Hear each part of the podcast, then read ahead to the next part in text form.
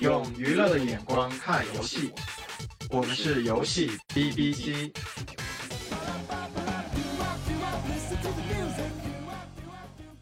各位 B B 机的听众，大家下午好，这里是阿团。那今天也是由我来为大家介绍一下这一期我们准备聊的一款产品，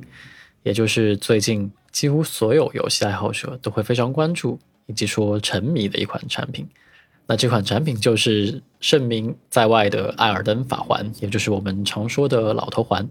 为什么魂系产品在过去作为一个小众品类，能够在法环上有那么大能量的爆发，甚至说形成了一个出圈的效应？以及说为什么宫崎英高以及它背后的 From Software 这家公司能够长期一直持续的耕耘？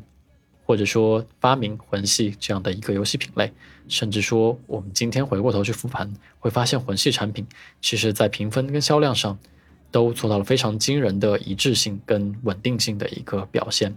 我们可以看到历史上没有一款魂系产品的评分跌下过九分。也没有一款魂系产品的销量是低于一百五十万份的。那甚至老头环拿下了十分加两周一千两百万的全球销量这样的一个非常惊人的一个成绩。那这背后肯定跟宫崎英高以及他的团队都是非常息息相关的。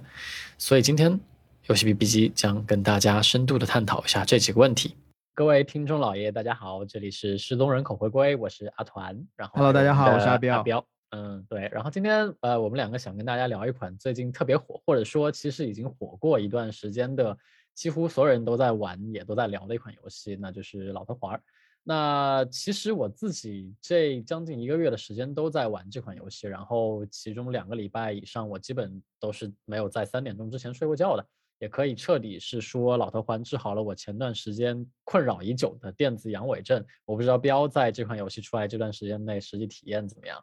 啊，我觉得我其实挺矛盾的，就是呃，一方面我呃我特别喜欢魂系游戏，我是你你也知道嘛，我是一个魂系游戏的一个忠实粉丝。但另外一方面，这个游戏它其实一方面呃大家都知道很受苦，然后它的这个游戏深度又很深，你要把它全部整个体验啊完全体验下来，其实需要花很长时间。但之前一段时间又特别忙，然后压力很大，然后导致我整个就是作息就跟就跟团说的一样，我其实比较乱，然后整个睡觉的时候。这个也会做梦的时候也会想，就感觉跟中毒吸毒了一样，所以就是还是蛮尴尬的，就挺挺矛盾的一个一个感觉。我今天就是呃完全的把这个游戏打完了嘛，我还发了个朋友圈，我就说呃，因为大家也知道现在在疫情嘛，我在上海，然后就是呃感谢老头环陪伴我在这个疫情中能够。呃，在隔离的时间还能够就是呃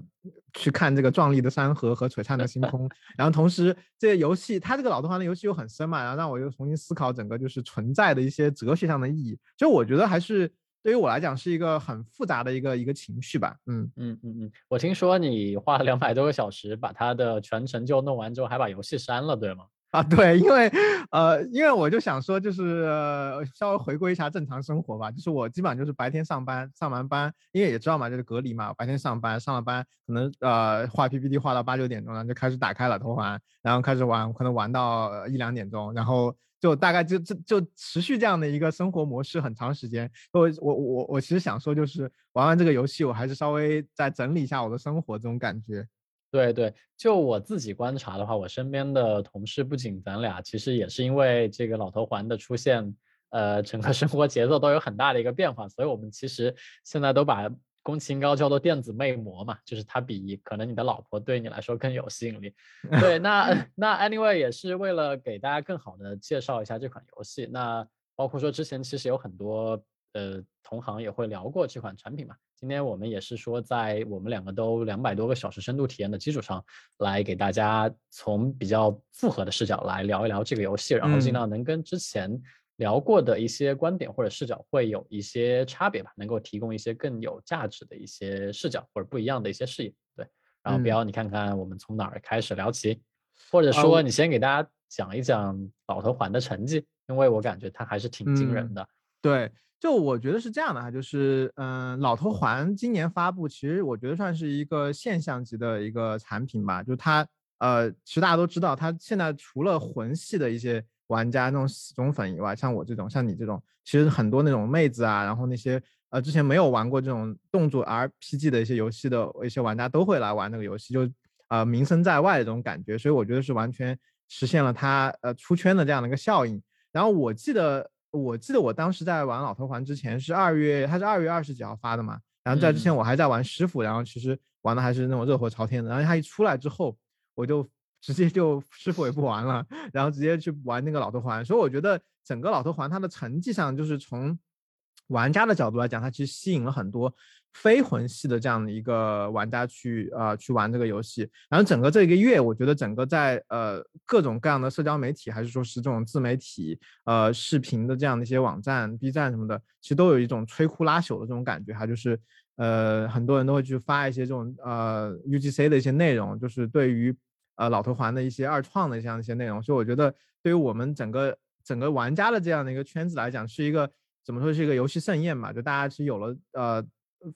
饭后啊，就是茶余饭后的一些谈资，然后同时又有非常好品高品质的这样的一个游戏，所以我觉得从游戏的本身内容来讲，其实真的是一个让很多人非常的。呃，幸幸运的这样的一个一个游戏吧。然后同时，我我当然不知道特别清楚啊，就是我也知道，就是在呃从官方的数据来看，发售之后的十七天就销售了一千两百万套吧。然后从六十美金的这样的一个角呃一一一套的这样的一个角度来算的话，其实也有几好几亿美金嘛。我觉得这个成绩还是蛮惊人的。嗯，对。呃，作为一个参考的话，我印象中，呃，二零年或者说一九年之后卖的最好的游戏应该是，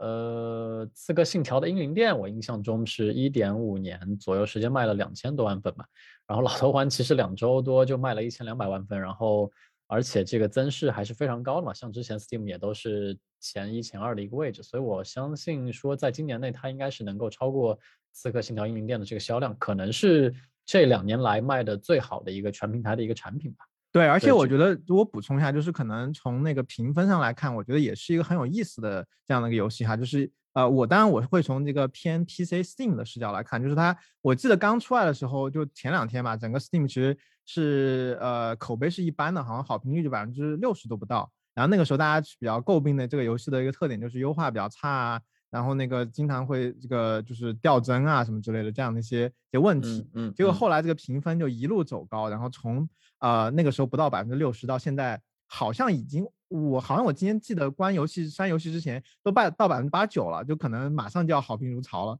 就我觉得嗯这种呃整个评分上的过山车的走势，我觉得也是蛮有意思。当然，我觉得这个可能是。所有魂游戏的一个特点嘛，好像魂游戏都是这种，呃，先跌下神坛，然后再跌上神坛的那种感觉，就是不管是智狼还是之前的那个黑魂，都是一开始的时候出来，整个整个这个 就是呃在评价上就是比较比较分分裂吧，然后后来才慢慢的呃会变得越来越好，就是会有这样的一个很有魂特点的这样的评分的这样的一个走势。嗯嗯，我印象特别深是那会儿刚。出来那会儿，NGA 上不是有一个评分的专栏嘛？然后，嗯，老老头环刚出来那会儿其实是六点多分，然后下面就在说什么老头环在海外评价很高，但在呃审美超级严格的中国人眼中已经跌下神坛。然后后来 现在再去看，他那个评分又回到了好像九点八还是多少分，就非常高嘛。然后下面最热门的一条评价就是说那个呃第一天优化太差，垃圾游戏，什么鬼东西。然后第三十天。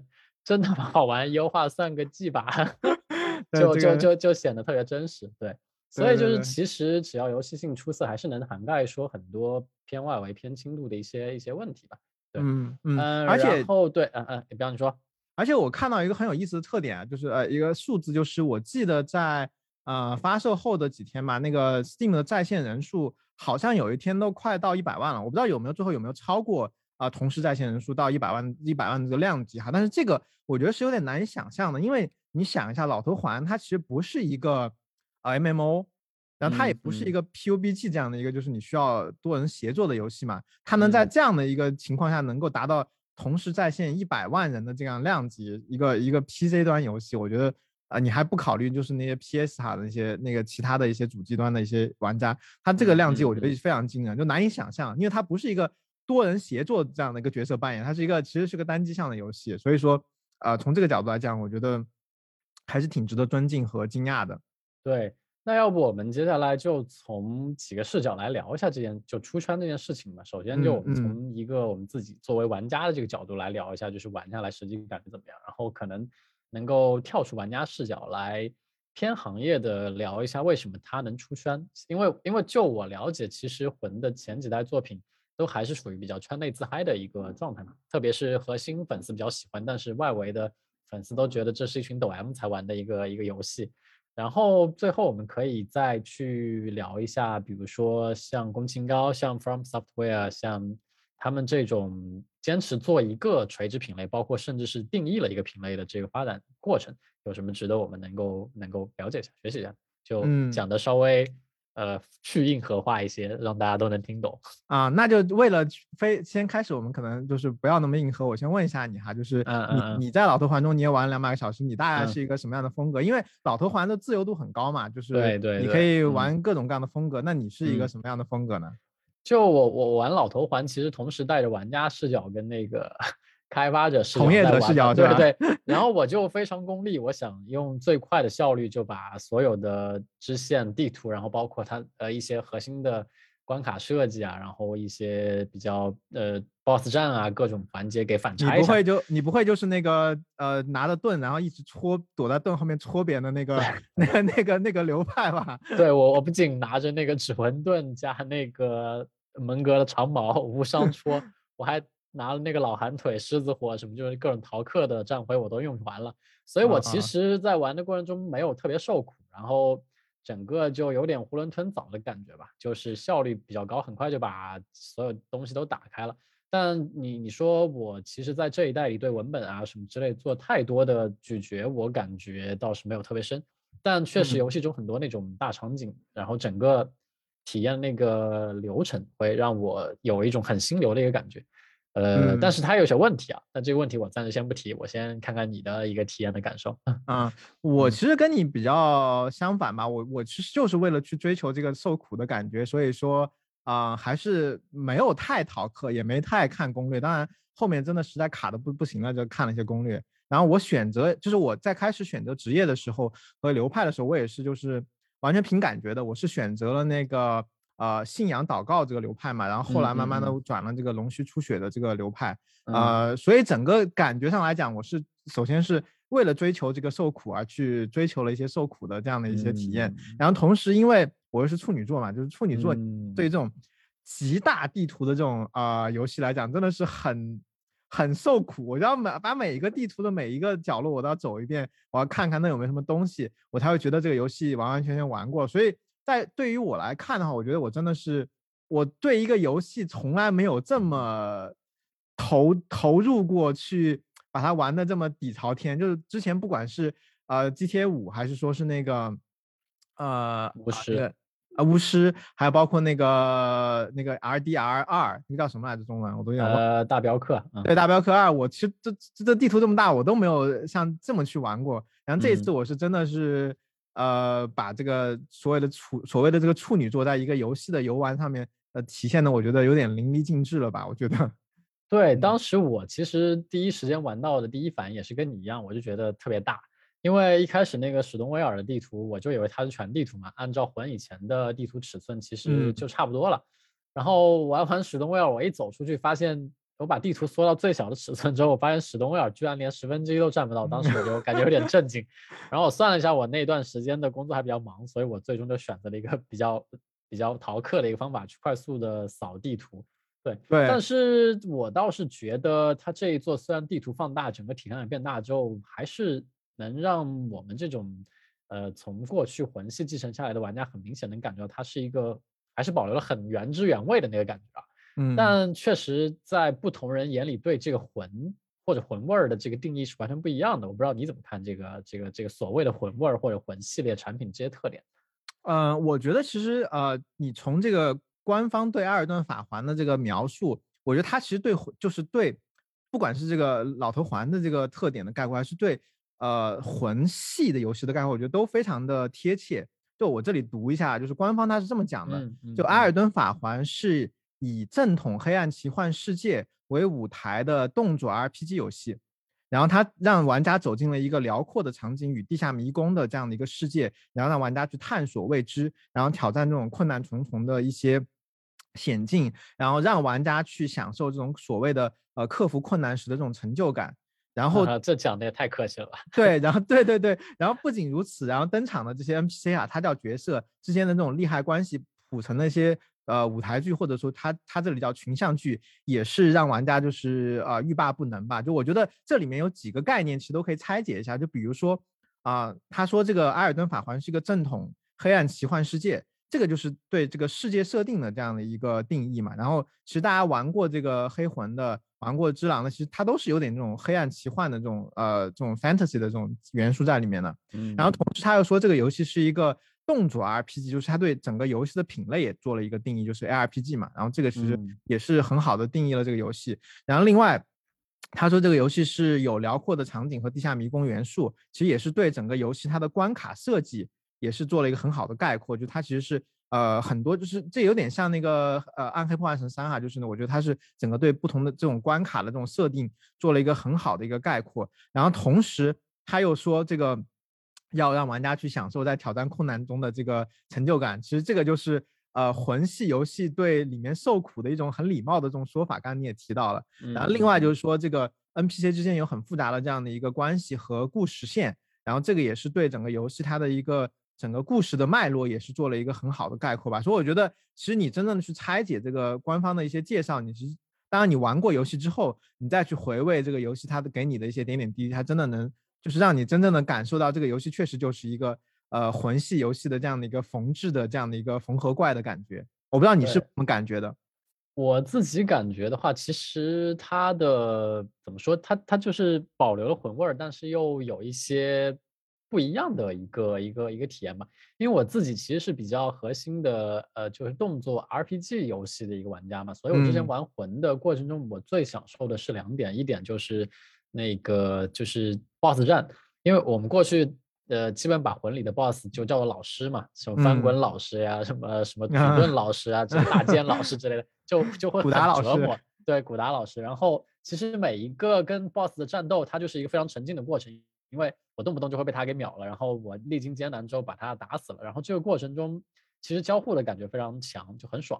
呃，但是我在法环中的话，我感觉 BOSS 虽然表现就战斗那种场景表现力很强，但其实战斗过程中因为很多原因，不论是说读指令啊，还是说很多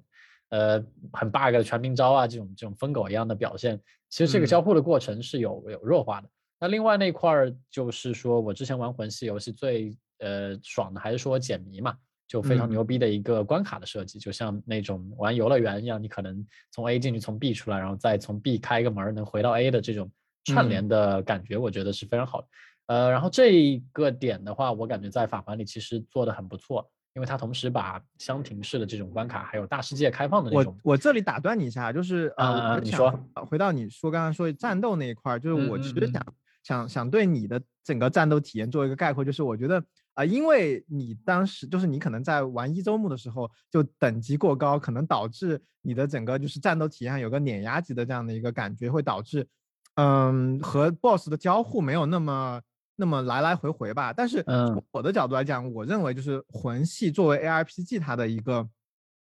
呃，不一样是在于我觉得它一直延续了这种精血器的这样的一个系统，就是让你不是那种一直呃无脑砍杀的这样的一个体验。所以说，我觉得他在这一块还是延续了之前的那个魂系的这种 DNA，然后再加上就是他的法术啊、武器的系统，其实，呃，都是和之前的魂系是有一个很好的延续的。那么在 BOSS 的体验上来讲，我觉得可能有有一点你说的那个，哈，就是呃，整个 BOSS 就他打他的，然后你打你的。但是我觉得你在从整个和 BOSS 的体验上来讲，从原来的那个魂魂玩家的这个判断来，呃，这个。呃，角度来判断哈，就是我觉得还是有那种，比如说你要去卡判定啊，然后你要去呃通过翻滚去躲这种无敌的这样，通过无敌帧去躲一些招式啊，然后你同时早期等级低的时候，你还是这种比较刮痧，然后呃你的这个牙签打打他的那个这个刺刀的这种感觉，我觉得还是蛮魂的感觉的，就是我觉得你你之前可能有一些。呃，战斗上的体验会因为它，因为你等级过高，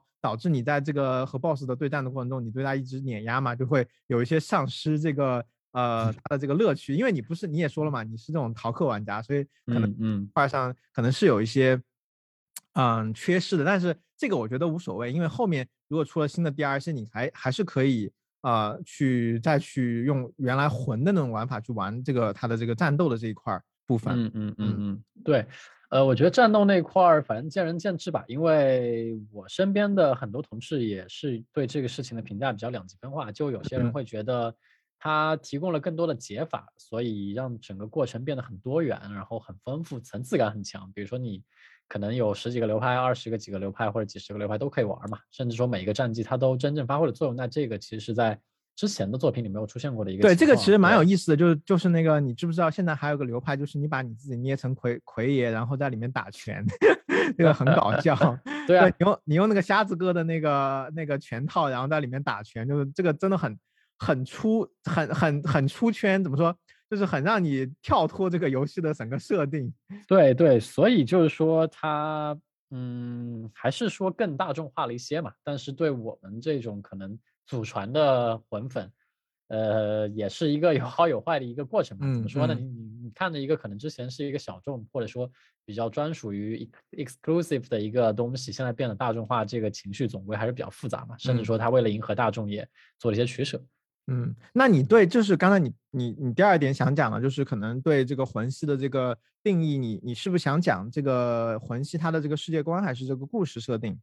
呃，我觉得是关卡吧，关卡加整个故事设定。对，嗯嗯。关卡的话，这一座反正就是大世界相对是比较平铺嘛，铺内容量，然后嗯呃主线上是相停。我觉得嗯比较难得的是平衡性处理的很好，就不会让你觉得说大世界就很很空，就像育碧一样可能就铺任务，然后相停也还是保留了一贯的一个风格，就这个挺不错。但是到最后期可能上了雪山之后，就内容量比较稀薄。这我倒是觉得比较遗憾的一个事情。那另外你说的那个世界观这块儿，就就就还是老贼一贯的风格吧。我觉得大家懂的都懂。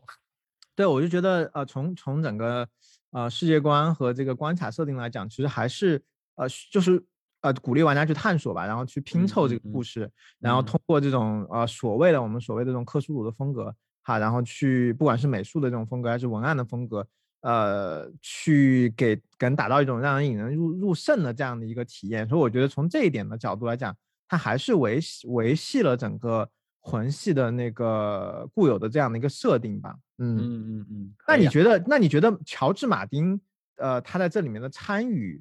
呃，你你可能就是从我们从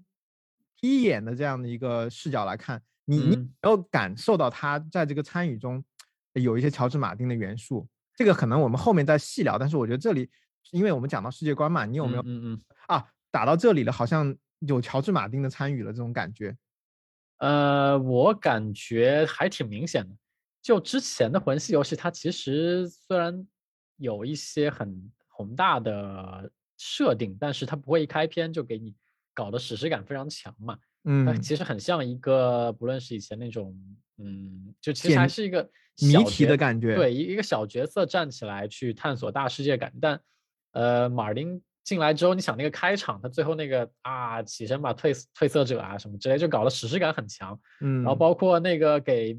每个角色起名字，因为我玩的是英文版嘛，我买错了，然后我只能只能玩英文 版，然后然后每个角色的名字就是他的名字，然后后面那个名号嘛，就比如说那个菲亚什么死眠者这种。我感觉这个就马丁马丁的那个那个感觉就非常强，就很这里我那我就这里就呃顺着你这个讲一下吧，就是呃我这边其实有有后来就是那个在玩边玩我边看一些马丁他怎么参与，我也我自己来思考，我觉得整个就是马丁的参与的戏份是呃主要在这个故事大背景上，就所谓的这种呃就英文叫 lore 嘛，它这个 lore 的这个设定，然后公开资料其实有显示，就是说马丁其实主要参与的是那个破碎战争之前的这个设定，也就是说。包括这个众神文化和各种势力的这种设定，然后，然后对于这种架空世界观的打造，其实也是我觉得马丁比较擅长的。然后，就如果你去回顾马丁他的过去的一些呃作品啊，就比如《权力的游戏》啊，这个大家都很熟悉了。它其实就一个呃来源于地球，但又不完全和地球一样的这样的一个设定，所以这个其实感觉就和交界地的设定很像。一方面，其实你你会看到说。呃，我不知道你还记不记得啊？就是那个白金之子，像蛇人这样的一个一些很奇怪的这样的一些呃人，他其实就是基因重组的那种试管婴儿，其实，然后也有那种来自于外星的黑白王，呃的这样一些一些角色，然后其实你就会看到这些设定其实和马丁在那个呃全游里面的很多设定都很像，就是有人，然后也有一些呃异鬼啊这种乱七八糟的，就是不知道是什么什么什么有机还是无机物构成的一些一些生物，呃，很像很像很像。然后还有就是你可以看到，就是整个那个在世界观的设定上有类似于这个君临城的那个王城罗德尔，然后类似于北境长城之外的那个呃万里冰封伸手不见五指的那个雪山。所以，所以其实真的真的非常，我觉得在有些地方你真能体验到。我当时在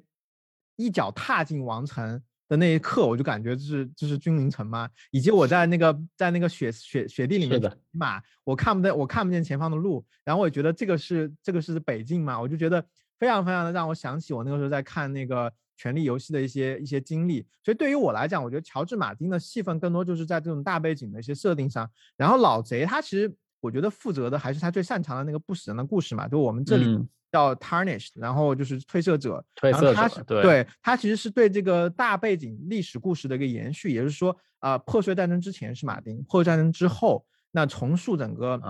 团的这个呃设定，其实就是呃老贼比较擅长的，相当于一个延续历史的这样的一个一个感觉，嗯，我我觉得是这样的一个感觉，所以，嗯，有了马丁，他其实让整个世界的这个。呃，世界观更完整了嘛？就原来我们可能在玩黑魂的时候，呃，魂系的游戏更多是说我们作为褪色者怎么去探索这个褪这个真实，就是这个所谓的大世界。那其实，嗯，之后这个大世界其实更加完整了，我觉得。嗯嗯嗯。其实如果因为我之前只是知道马丁马马丁其实参与了一些 setting 嘛，但我不知道说他具体参与哪个部分。如果照你补充的这些信息来看的话，确实比较合理的，因为呃，像。你说的后半段就是不死人或者说褪色者，他实际在这个游玩过程中发生的故事，它整个叙事包括说它的我们还是比较老贼的。对，就是关卡或者 quest，它其实是要根据你实际的游戏体验去做设计的，然后去做分布。所以它其实需要你的写故事或者写关卡剧情的人跟游戏开发这个团队要保持一个很紧密的联系。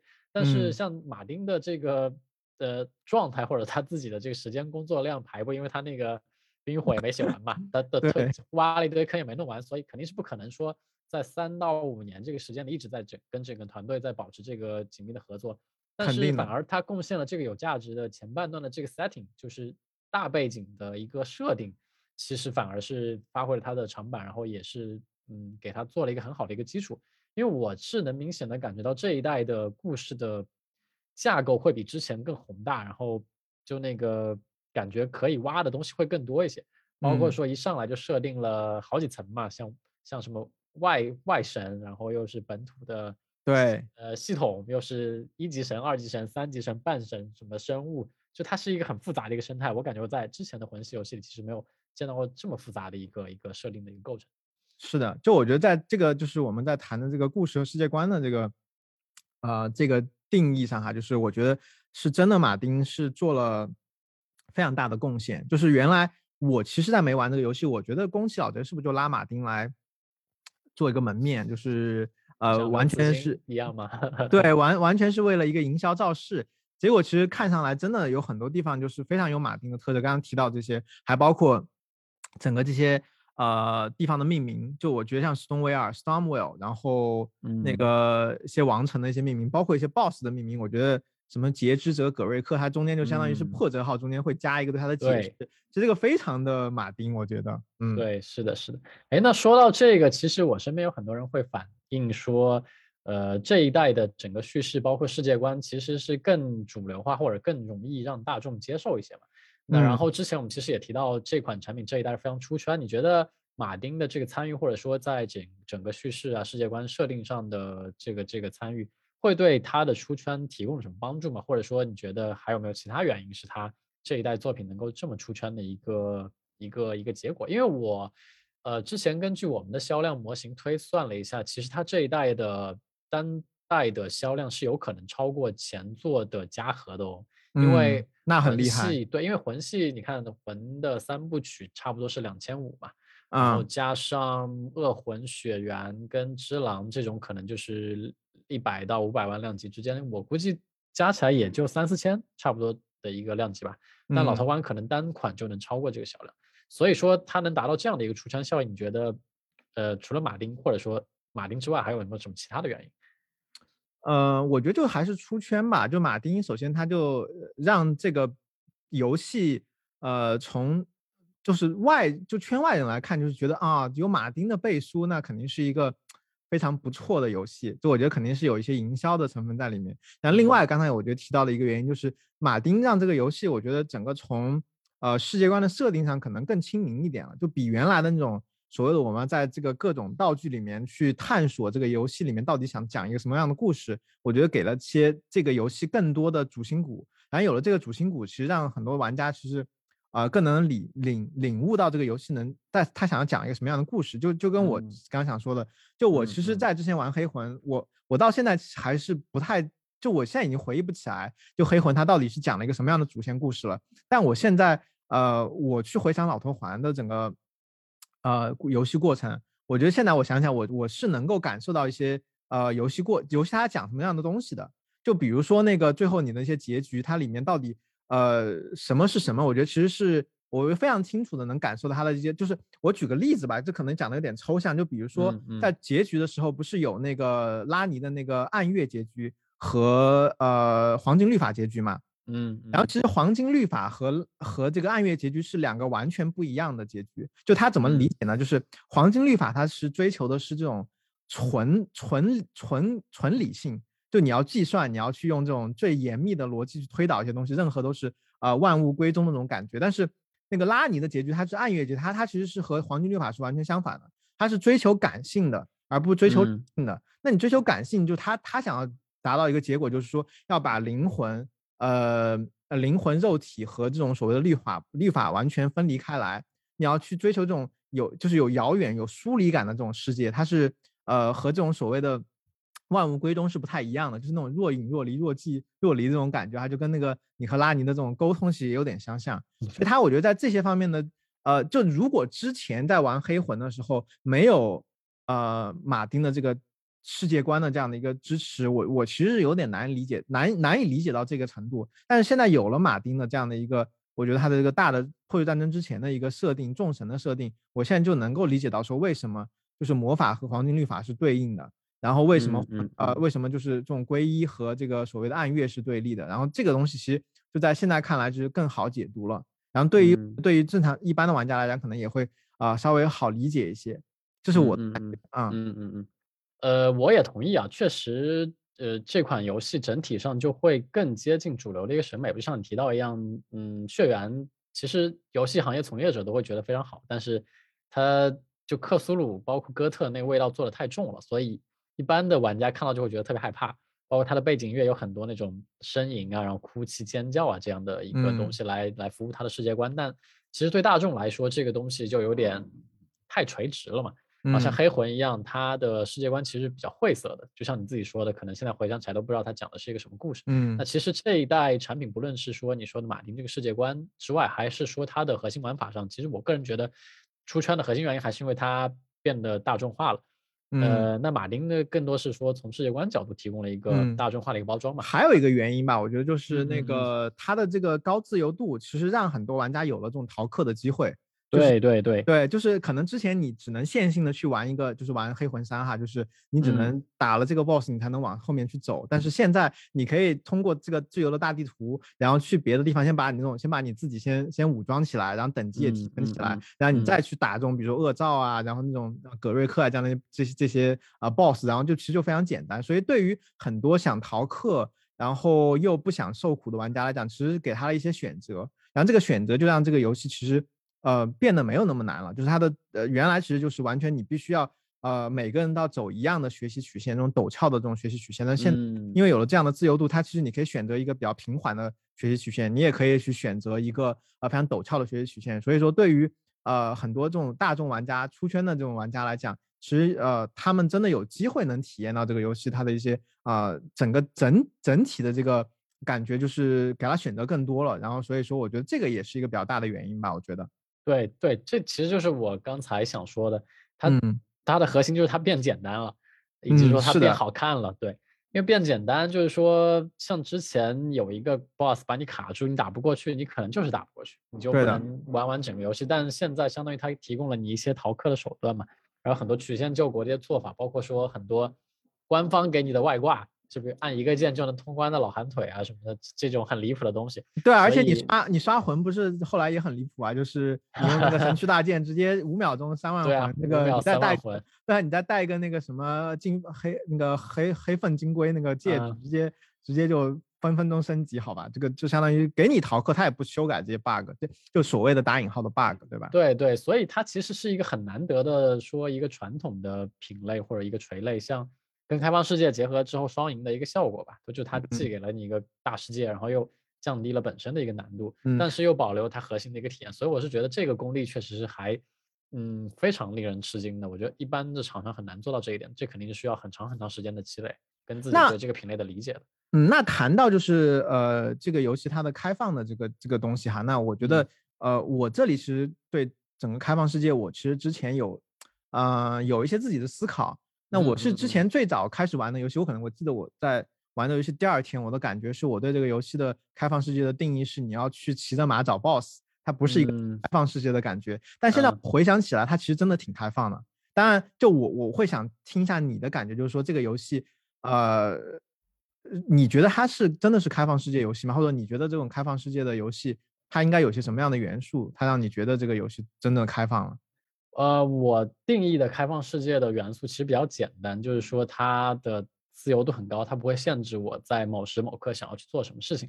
然后呃，这个是一个一个标准嘛。那实际体验过程中的感受，就是做到什么程度才能算是一个好的开放世界？在老头环出来之前，我觉得应该只有呃 GTA 呃塞尔达，因为啊 GTA 对我来说，它的开放世界更多是还原一个真实世界，然后呃提供一个叙事的服务嘛，就让我觉得在这个世界的沉浸感很强。但其实我的我我个人觉得，因为我是比较注重游戏性的，我个人觉得游戏性那块儿其实就一般般吧。但塞尔达的过程中，相当于就是我确实是想在这个世界中可以做任何事情，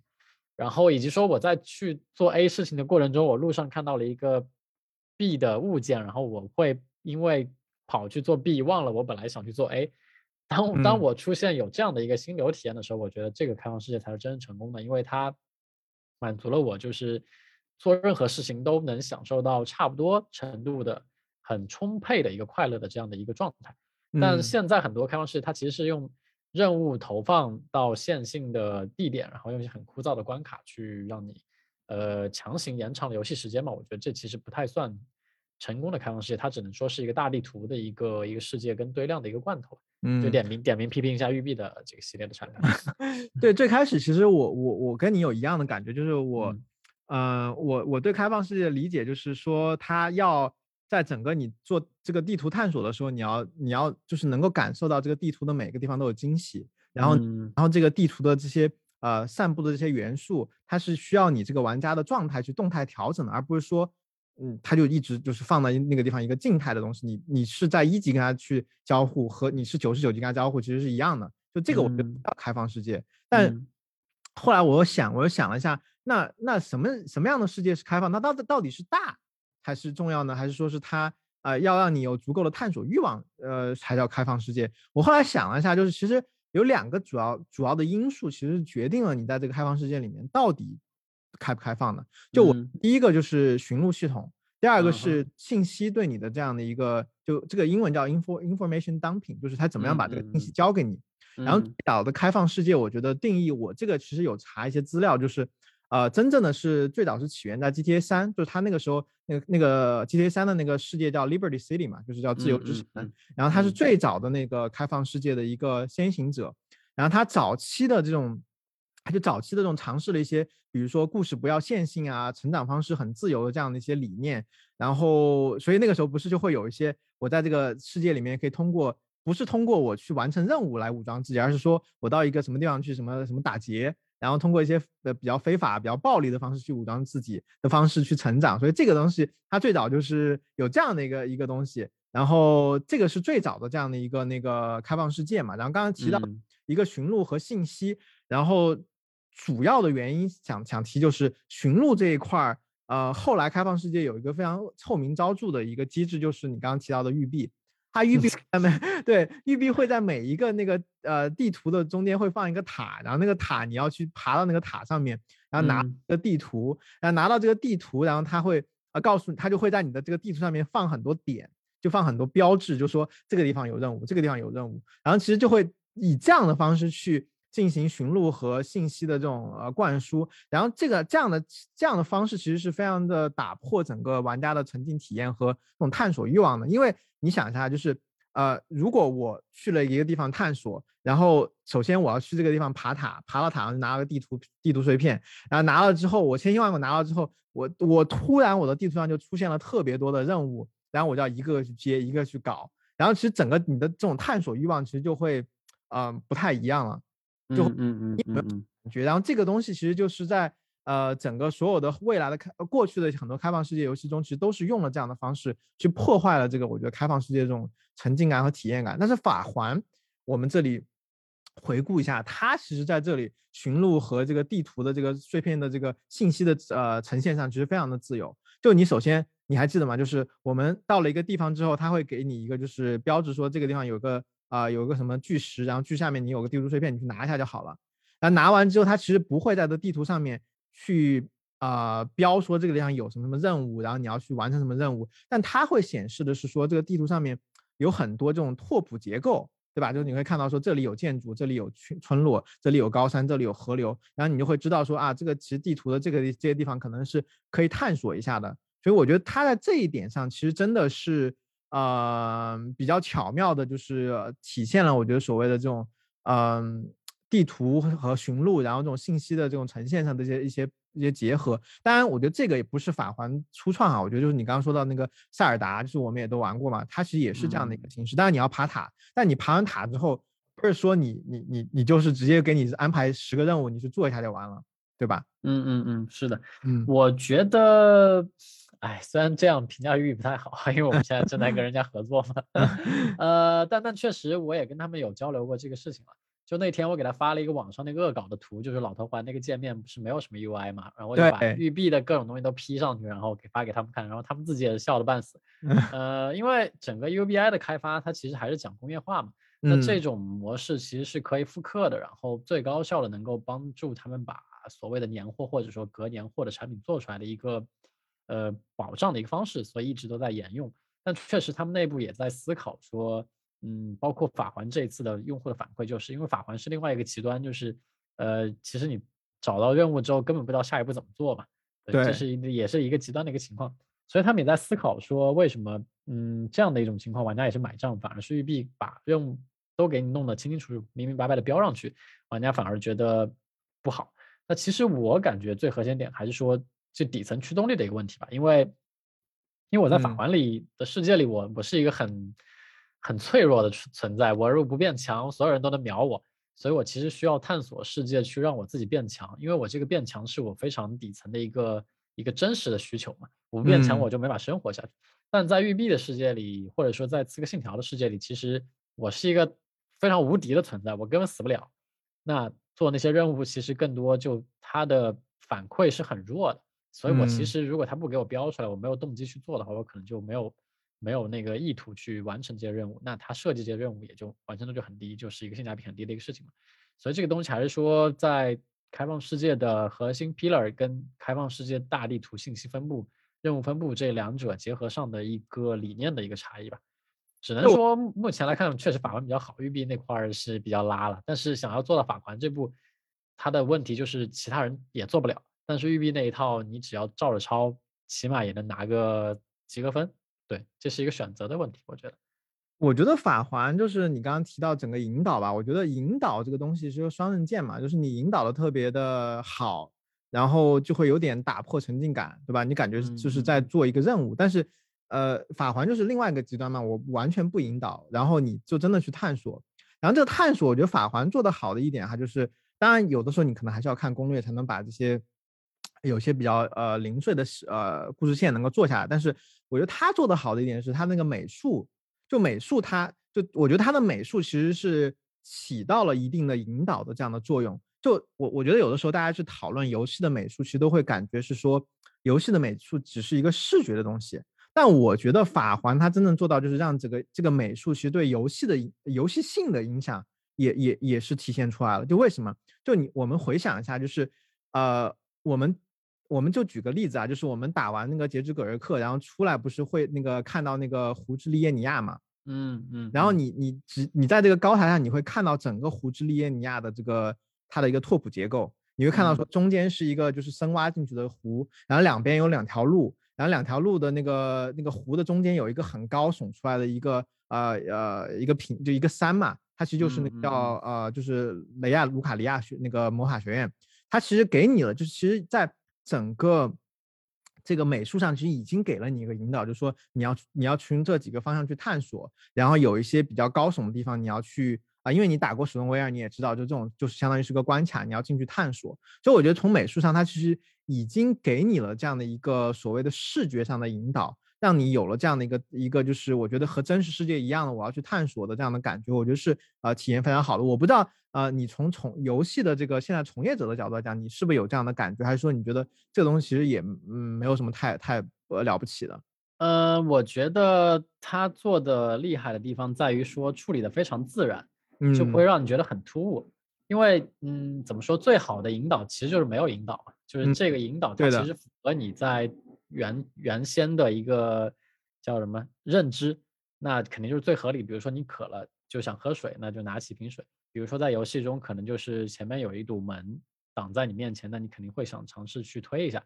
如果推不开，然后你会再想其他办法嘛？对的。那老头环中其实这种场景跟美术的引导还是挺符合，就大的层面上还是挺符合认知的。比如说那个。呃，就是那什么字符的那个光线会引导你往前嘛，嗯，然后说你可以看到前面有一个很大的一个建筑是在那儿的，或者说，而且它是包在整个故事里面，对对对对对对对，而且而且他做的比较好，还我觉得还有一点就是他把那个奖励的投放，就那种光点，用那种光点吸引你去探索某一个区，比如说你看到一条路，路上有一个很亮的一个东西放在那儿，你就很想去捡。然后你走直线发现捡不了，你就会想是不是有其他路线？但有的时候你会发现，但是是讯息，你以为是道具吧？对对对，然后 然后你就要绕其他路上去捡嘛。绕路的过程中会发现，其实是呃开发组就设计好了这条路，然后引导你过来，然后你再通过一系列的操作又解开了原来那条近路，所以它是一个很自然的一个过程。然后它越自然，就会让你在在在探索跟解谜的过程中越不会感受到被人干扰或者引导。那就是跟育碧有一个很大差别的一个地方嘛。那自然的过程，当你完成这个谜谜题解谜之后，你会觉得非常舒服，然后你会可能就会惊叹一声说：“哇哦，原来是这样。”这个哇哇哦 moment，其实在整个老头环的游戏体验过程中，我感觉出现的频率还是非常高的。包括说密度很高，对，密度很高。包括说那个巨大的黄金树，然后像一些湖湖区啊，然后王城啊，这种都是非常美丽的绝景嘛。对，就是其实你说说到黄金树也是一个就是概念嘛，就是啊，我不知道你有没有注意，就是我们刚从那个引导之路出来，就打开那个门，然后看到那个林姆格福，然后其实就是一个巨大的黄金树，然后那个黄金树其实就像一个北极星一样，就说你就是要去这里，然后你如果很仔细的去看的话，在黄金树的呃右上角，你是能够看到那个巨人的那个呃火焰炉的，就是这样吗？对，非常的。就这个其实我觉得是个这个概念也很厉害，就是，呃，在在这个游戏的这个设计中有个概念叫那个绘制距离，你知道的吧？就是，嗯嗯，我如果说我看到一个地图，我这个地图我能看到多远，然后这个地图它能够在美术上呈现多少内容，这个是需要非常的精细的规划的。所以从这一点上来看，我觉得从绘制距离还是你刚刚提到的这些。细节上的一些引导，它包到故事里面的这些引导，光光线的引导，还是说是呃亮点的呃呃亮亮呃亮亮片的一些引导，其实都是让整个游戏，我觉得它在细节上其实处理的非常的啊非常到位吧，我觉得。嗯嗯嗯。但这个当然确实也不是每个人都能做，对吧？你你你要在，我我不知道你有没有去用过那个游戏里面的那个呃有一个望远镜，就是你在林姆格夫可以用，在那我用过用。对，然后你可以看到，就是你可以三百六十度看到整个。地图的呃拓扑结构，就哪里高哪里低，哪里是山哪里是湖。然后我我在想说，一个游戏它能够在美术上把这个东西绘制出来，真的很了不起。嗯，对，所以我们其实我我跟我们同事经常说，如果要去 From Software 挖人，是不是先把他的关卡跟他的 战斗先挖出来，这两个是最屌的。然后对叙事的话，就让老贼自己写，反正挖过来我们也看不懂。嗯，那提到这个，提到这个，其实我觉得还有一个东西想想想跟你呃碰一下，就是就刚刚也提到，就是开放世界有的时候呃，光开放也不够嘛，你可能还得堆量。那你堆量，你觉得这个量要堆，呃，就可能你觉得就是呃，从你的角度来讲，要往上走，你要从量变到质变，它有些可能就是从从业者要这样角角度来讲，有些什么样的挑战？啊？你觉得？呃，我觉得简而言之，最难处理的还是说叫什么工期压力跟质量之间的一个平衡吧。嗯，就如果说有无限时间，其实大家都能做出很好的内容，但难的就是在于说你要在限定的时间内把这款产品送上线，但是又要保证它的内容体验，呃，不能有太高的重复度。我觉得这个是很难取舍的一个问题。包括说我们自己也会经历这样的情况嘛，因为很多时候就大家呃无限。金钱无限工期情况下都能解放生产力就尽情的去做，但是真的当压力上来的时候，我们很多时候还是要做妥协的。就比如说我们自己做的关卡或者 BOSS 战，其实其实换个皮也也不是我们真正想要的，但没办法，这这就是一个很高效的一个办法嘛。就像育碧的那个所谓的满地图光点那个指引，我我觉得也不是所有的育碧或者他们的老板就觉得这东西做出来有多厉害，但这个可能就是一个工业化。到一定程度之后，必须要选择的，或者说做一个取舍，它其实是一个选择，而不是说它是一个怎么说呢？是一个好不好的一个问题吧？因为，因为我觉得就是呃，其实呃，从我在这个开放世界，就是啊老法法环的开放世界体验中，就是和 BOSS 战的体验中，其实我我能够感受到，就是呃后期有点乏力，因为整个 BOSS 好像有一百五十多个吧。然后主线通关可能十几个，但是因为整个地图太大了，你可能如果你把五十一你要从你要做一百五十个完全不一样的 BOSS，真的我觉得有点让强人所难。所以后期你会发现有些 BOSS 会出现那种换皮复用的情况，就在法环中啊。所以我觉得从这个角度来讲，就刚刚你说的是不是也是啊，算是一个情啊怎么说就是情有可原的这样的一个一个情况吧？对，嗯，我觉得老呃法环的这个程度已经非常好了。我倒是比较心心疼他们家的程序员，或者说他们家 设计师，在短短时间内做出这样大的一个内容量。然后说到这个，我们正好可以回到从业者的视角来聊一下，就是这款产品的开发层面的一些一些事情，包括老贼本身的一些经历。因为我其实横向评估了一下这款产品的内容量，然后看了一下开发时间，然后再看了一下他们的开发团队，我觉得其实开发团队应该在这个过程中。承担了非常大的压力吧，而且正好也从说看到说，From Software 其实加班很严重嘛，因为你想，它这一代的内容量其实是可以把老贼之前几代游戏的，不论是地图还是内容量，是做一个加总的。我这里补充一下，就是呃，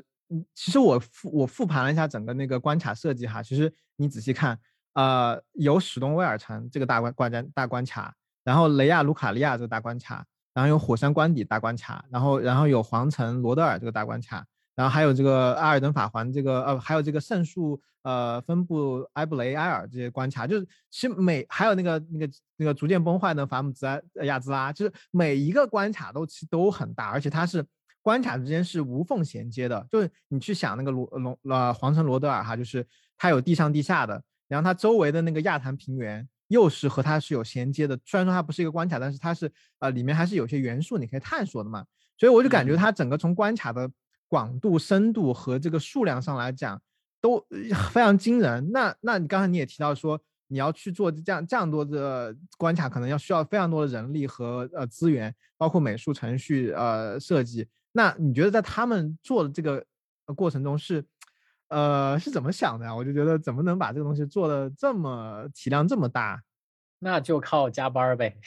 加班。因 为因为人数已经写在那儿，就那么些，然后时间也是既定的，就一代作品的时间嘛。那我感觉应该就是整个团队付出了很难以想象的一个努力跟压力吧。确实，我找我们招聘的同学很想了解一下，也也也是说。日企的游戏行业其实整体的工作氛围还是比较，嗯，就是不那么理想。不会也是 toxic 吧？加班文化也比较严重，说实话是这样。因为因为像中国大家加班，但是有一个相对体面的一个收入嘛。但日企它的游戏行业其实也因为作为一个成熟行业，它不是一个很暴利的行业，然后又是一个终身制嘛，所以就是导致他们其实钱不多，但是又比较辛苦。嗯，所以我也不好从这个角度来说，我倒是也不好评价说这做出法环这件事情是有多好，我只是觉得可能也没有那么容易吧，也也确实比较考核整个管理的一个一个水平。嗯，但是我我会我会换个角度去想哈，就是、嗯呃，这个游戏它能做到这么大的体量，一方面可能有一些用外发电的这个元素在里面哈，就是呃，我我估计在整个公司里面，就是在呃 From Software 的公司里面，肯定也不乏呃对这个老贼的一些崇拜者吧，就是我觉得愿意跟他干，然后愿意跟着他去做一些跨时代的产品。所以这个肯定还是有，然后另外一方面，其实我们也提到，就是它这个游戏其实很多东西是复用的嘛，就是可能、嗯嗯嗯呃，我们私下其实也探讨过，就它很多很多之前提到了什么武器系统啊、怪物啊，然后包括那个拾粪者的那个，不是今天你还发了模型给我吗？就是它其实很多东西都是和原来东和原来的一些它之前的历史的一些 legacy 的一些呃 asset，就是有一个复用的这样的情况，所以在这方面是不是？嗯，也是给这个公司，就是给 From Software 员工省了一些一些力和时间。对，这个肯定的。那嗯这就要回到老贼这个人开始说了，就是他一个二十九岁从甲骨文 出来的程序员，然后进入真是我的，真是我的身做对 idol 翻身做 role model。这这不就是你吗？你有没有对他有一些更多了解？啊、我对他的了解可能就停留在他呃，就是入行比较晚，然后入行之后就做了那个那个恶魔之魂，然后就一下就很成功，只停留在这个地方。当然，我有听到他的很多传说，但其实没有太深的了解。你可以给大家科普一下。对，其实宫崎英高，呃，小时候因为家里条件小时候，对对，我们讲人就要从小时候开始讲，就小时候家里条件不好，所以他呃也没有很早就接触游戏吧。然后更早是那会儿其实是去图书馆的时间比较长，会图书馆看一些东西，嗯，然后偏偏他那个图书馆呢又没有很多给小孩子看的那个读物，所以他提提前就看了很多像哥特呀、的东西维多利亚呀，然后恐怖呀，然后西方奇幻的一些东西，然后包括像《剑锋传奇》之类的漫画，就是比较成人向的一些漫画。嗯所以，嗯，像老贼现在做很多很很很变态、很不一般的这种审美风格，其实是在他小时候就埋下了这个基础的。然后他也之后玩到了游戏，就充分意识到这个东西的可能性跟兴趣嘛，所以，呃，他也是比较坚定的想做这个事情。所以在即使在二十九岁高龄的一个情况下，还是从那个收入很高的一个甲骨文的这个公司辞职，然后去加入一个游戏圈，然后，嗯，也是在很快的时间内就从一名员工做到了一个社长，就还是挺厉害的。然后也拯救了 From Software 这家公司了。但是我倒是觉得最值得称道的还是他一直在做魂 like 就 Soul like 这一个游戏的品类，对，甚至嗯说创造了一个品类，我觉得这个真的很强。而且如果大家去复盘过的话，可以看到其实它所有产品的，呃，不论是 IGN 还是 Metric 的评分都没有低于九分，然后销量也都是百万保底的这样的一个水平，在业界这可以说是一个奇迹。其实之前大家可能说小岛秀夫能做到，也没有，老子应该是目前唯一一个能够保持这个这个水平的一个人。我会想说，呃，老贼他其实成功，当然有一定他自己的原因哈，就是，但是我觉得嗯他还是借了一些市场的势头了。就他那个时候在做《恶魔之魂》之前，不是有老滚嘛，就是老滚，嗯其实和他那个品类是很像。我觉得他其实估计也是有借鉴一些老滚的一些啊、呃理念啦。然后另外他去的那个 From Software，这个你可以去介绍一下这个公司。就嗯我其实有听说，他其实啊、呃还是对之前的一些公司的一些 IP 有一些复用的。就比如说那个我们都知道那个拉尼的那个暗月大剑嘛，其实在每、嗯嗯嗯每每一个魂里面的游戏里面都有。然后这个暗月大剑其实在这个 From Software 之前的游戏里面其实就有。所以，所以我觉得他的他的成功其实也不完全是自己的原原因吧，但是肯定，呃，他是一个我觉得很很让人崇拜的人，但是他我觉得不是说从零开始，应该说，对对，因为你想做游戏跟拍电影或者说做其他事情一样，它其实是一个积累的一个过程嘛。嗯，就像可能我们国内手游团队做游戏可以频繁的切换赛道或者切换品类，因为它需要的 asset 或者它需要的基础资产不会那么多。可能说，呃，我今天可以做枪，然后明天可以做车，呃，因为我可以有明，一是我有明显的可以借鉴的模式，我可以参考。那另外就是说，我们其实这个美术资产或者基础的动作模组的资产，它需求不那么多。但是当我们回到主机端或者说三 A 产品的时候，其实每一代产品的资产最好到下一代都是能复刻，这样才能有一个很更快的一个制造效率嘛。就像你说的一样，像月光大剑的这些模型啊，然后像嗯帕奇的这个这个这个这个角角色呀、然后像一些既定的设定，比如说老贼的每一代产品里都有一个什么人挡住了天上要掉下来的东西，然后把它打了之后，天上那个东西就掉下来，就就 这些这些呃约定俗成的一些东西，其实嗯看起来虽然很套路，包括说大家可能觉得就一成不变，但实际上从生产的角度来看，他们是一个成功率的一个保障嘛。相当于这东西我是一个熟手，我做了很多，那我做过十遍，我再做第十一遍，我肯定是能保证它的一个质量的，呃，也嗯不会说是做到第十二遍的时候突然就变差了。那我其实或者说再用最糟糕的例子来举例说，哪怕呃老头环今天他没有开放世界，但是他只做了一个魂四，就用他之前的那个东西拼拼凑凑，然后做一些微创新，其实大家也是买账的嘛。所以我对的。我我是觉得，像国内很多手游团队想做三三 A，然后一上来就要做个最屌的，我倒然后又做一个之前没做过的品类，我倒觉得这件事情，嗯，风险跟难度都很大，还是可能需要慢慢积累吧。脚踏实地的一步步来。对对对，嗯只有有积累才能说真正做出有竞争力的东西嘛。所以对不要说对初代产品就抱什么一上来就干个两百亿这种这种预期，我觉得也是不太合理。是有的时候就是我觉得做艺术，就艺术和有的时候和怎么说和商业成功其实有点有点背道而驰。就艺术从本质上来讲，你做的，因为游戏其实也算是一种艺术嘛。就艺术做到高端，它其实就是一个小众的东西。你要把小众的东西做成一个商业化很成功，它其实需要很多人要买单，就是有点这个整个这核心思想有点背道而驰。所以怎么样去平衡这个东西，真的还还挺难的。嗯，是啊，也但也有可能刚好是三 A 它这样一个不是太暴利的一个行业状态，能让大家能够维持现状嘛。像手游钱太多涌进来之后，把大家就是这个赚钱的意识都激活了之后，反而也很难很理性、很客观的看这个事情。是，呃，另外就是说，国内游戏行业从业者的成本非常高嘛，那其实也是一个双向循环，你成本高了，自然就想要有更高的盈利，把这个成本给套出来。嗯，所以我是觉得也是一个发展过程嘛，看看接下来会怎么办的，搞不好宫金刚哪天给我们跌下神坛吗？还是给我？给我们中国游戏做做代工，呃，做几款 手游也不是没可能啦。嗯，那那呃，希望中国游戏有这么一天吧。我觉得我还真的挺期待中国游戏能呃走出一条自己的路的。今天我还在想说，呃，就中国的整个艺术创作这一块儿就很神奇，就是我因为欧美的艺术创作其实都走过了那个什么文艺复兴那个路嘛，就是那个时候其实拥抱的是什么完全自由，然后我要拥抱人的本性。但中国一直都是那种怎么说，就管理管理自己的这个这个欲这个怎么说，就是控制欲望，呃控制欲望等等 等，就是不完全释放一下。我不知道这个创作的这个火苗能从哪里出来，还是说我们走的就是完全一条有中国文化的一条艺术创作之路，那很难讲，真的。对，呃，反正咱们国内有啥都是比较独特的嘛，也也很能理解，弯道超车呗。对，但是艺术创作其实我这里还想稍微引申一点，就是呃，刚刚你也提到宫崎英高，他其实之前是看了很多西方的那种呃所谓的一些，比如哥特啊、维多利亚，然后古希腊、古罗马这种这种文化，那他其实很多用到了呃这种西方的一些文化嘛。那当然就是《只狼》有有有它日本文化的元素在里面，但是我觉得很多东西还是借鉴了西方的一些东西。那你觉得未来如果说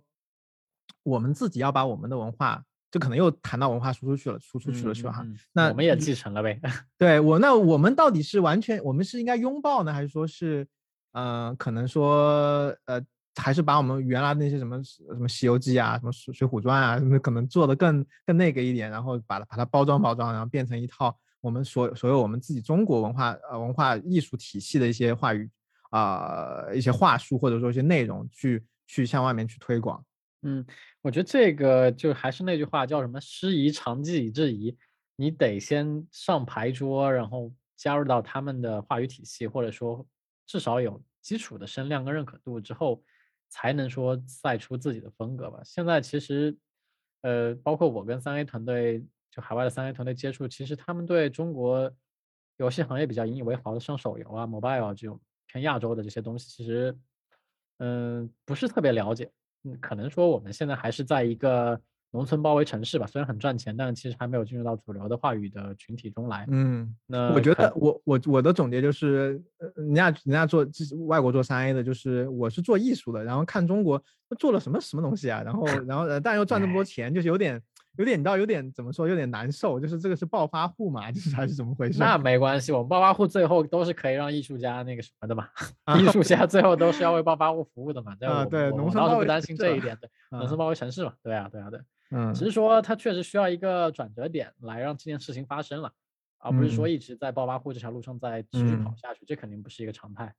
所以我觉得就是呃，最后回回到我们的这个话题啊，我就觉得真的嗯是宫崎英高他成功嘛，我觉得是一方面肯定是时势造英雄带来的，就是嗯。他那个时候接盘的时候，那个那个公司不是快垮了还是什么之类的，然后嗯他。所以说做了一个比较高风险的产品，然后成功了嘛。然后另外一方面嗯，我觉得还是看他个人其实真的挺有勇气的，就是他嗯。能坚持自己的风格，被骂，然后嗯。也也还是呃坚持不懈，对吧？然后不随波逐流，也不从众。嗯，然后同时，他的第二个就是呃，他这种知识储备，然后是结合了西方的一些文化的一些啊、呃因素，然后同时也能够在做完黑魂之后，做一些像知狼这样的反映本土文化的一些产品，我觉得呃真的还是挺挺厉害的。而且他有个很有意思的一个一个东西啊，就是他不玩社交媒体，这个就让很多很多人就觉得，就他不像那个小岛秀夫那，他还是有自己的一些公关团队的嘛，他其实完全没有，嗯嗯嗯所有的网上对他的一些评价都是都是网都是网友自己解读的，所以我就觉得这个还是挺有意思的。对啊，对啊，他，哎呀，他已经是电子魅魔了，我觉得减少曝光嘛，不然大家对大家的身体都不好。还是希望他就是未来还是能坚持在继续给我们很更多优秀的产品吧。就是我觉得他已经坚持嗯嗯了啊、十几年了，再坚持个十年应该还是不成问题的吧。对啊，而且他已经拿到，其实拿到终身成就奖了，我觉得后面也不用要求太多吧，只希望嗯他的产品能够继续稳定的产出就好了。我我就我就只希望呃短期内只希望一个东西，就是他赶紧出一些呃 DLC 法环的，然后然后我们继续在里面体现。就是我觉得 DLC 特别好特别好的一个一个特点就是它其实内容量不大哈，但是又能让在在内容量不大的情况下，能够让我们再重新呃体验，重新再过一遍打法环时候的那种呃刺激快乐是吧？快乐。我觉得这个是 DOC 最让人有有有动力去买的一个因素，所以我很期待。对啊，对啊你有没有什么期待？我觉得想听我。期待他把血缘复刻一下，然后出血缘二，谢谢宫崎英高。那那那我就血缘他先出个 PC 版吧。对啊，对啊，先出个六十帧，我就再玩一遍呗。好呀，那今天也聊了非常多，从法环也聊到宫崎英高，包括 From Software 本身也是我们应该录过的史上时间最长的一期节目了。呃，怎么说呢？还是非常感谢法环给大家带来的这一段很沉浸的游戏体验，然后也希望最近疫情比较严重，大家在疫情的期间还是注要注意保护身体吧，然后有好的身体才能享受游戏，享受生活。嗯，大家都保重，stay safe，stay Stay healthy。safe, yeah, yeah, yeah. 好，那今天咱们就先到这边，下次再见。好的，拜拜。嗯，拜拜。